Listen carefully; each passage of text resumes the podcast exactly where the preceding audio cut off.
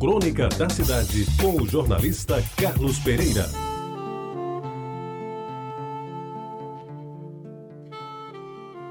Amigos ouvintes da Rádio Tabajara, o Cinema Jaguaribe ficava na esquina da Capitão José Pessoa com a Vera Cruz, hoje a Derbal Piragibe, e era o mais frequentado do bairro, cujo nome lhe enfeitava o frontispício em grandes letras estilo gótico, em belo alto relevo, trabalho digno de um bom pedreiro da época. Eu morava a dois quarteirões dali, quase na esquina da Vasta da Gama com a Rua da Concórdia, hoje senador João Lira. E como eu estudava no grupo escolar Santo Antônio, vizinho da Igreja do Rosário, passava em frente ao cinema todos os dias. Não podia ignorar, portanto, os cartazes coloridos que anunciavam os filmes da semana, a maioria estrelando famosos atores e atrizes como Clark Gable, Maureen O'Hara, Rita Hayworth, Randolph Scott, Gary Cooper, Ingrid Bergman, Alan Ladd, afora outros nomes de igual destaque àquela época. Amigos ouvintes, uma vez por semana eu tinha o direito e o dinheiro de ir ao cinema. E o escolhido, invariavelmente, era o Jaguaribe.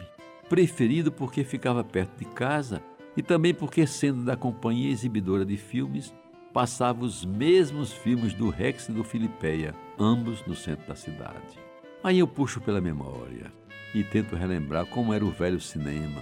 Um prédio bem alto, uns 6, 7 metros por aí, com a fachada em alvenaria chapiscada de branco. Bem ventilado, tinha duas bilheterias que funcionavam a pleno vapor quando o filme era mais conhecido. Os cartazes ficavam pendurados nas paredes externas entre as largas portas que eram abertas par a par ao final das sessões. Tinha mais uma porta larga perto da tela que dava para a lateral da Vera Cruz. Lembro bem que uma tosca escadaria separava a sala de espera do salão auditório e dava acesso ao primeiro andar, que continha um balcão com umas seis filas de cadeiras, além da cabine de projeção, onde duas velhas máquinas rodavam as películas, projetando as imagens para a grande tela à vista dos quase 500 lugares disponíveis. Cadeiras de madeira, tipo poltrona, acho que era cadeira cimo, sem estofamento.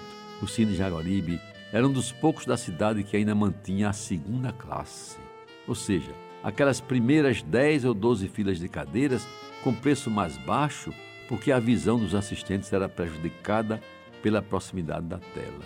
Eu mesmo às vezes a frequentava em razão do dinheiro curto.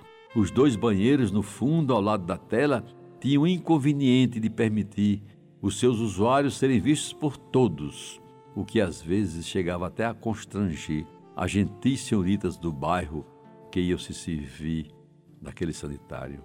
Pois foi ali, no velho Cine Jaguaribe, que no final dos anos 40 do século passado, e há quanto tempo isso já aconteceu, que eu assistia todo o seriado Os Tambores de Fumanchu, que passava nos domingos à tarde, ou como se dizia naquela época, na matinê do domingo. Não consigo lembrar agora o enredo da série dominical, mas de uma coisa tenho certeza: as novelas da Globo parece que começaram no cinema Jaguaribe. Foi assim com os tambores de Fumanchu.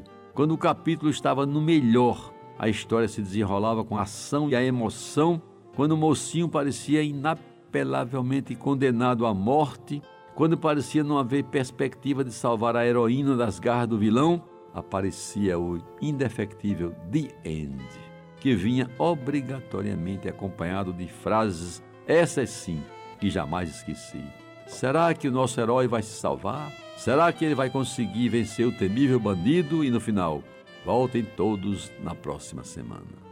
Você ouviu Crônica da Cidade com o jornalista Carlos Pereira.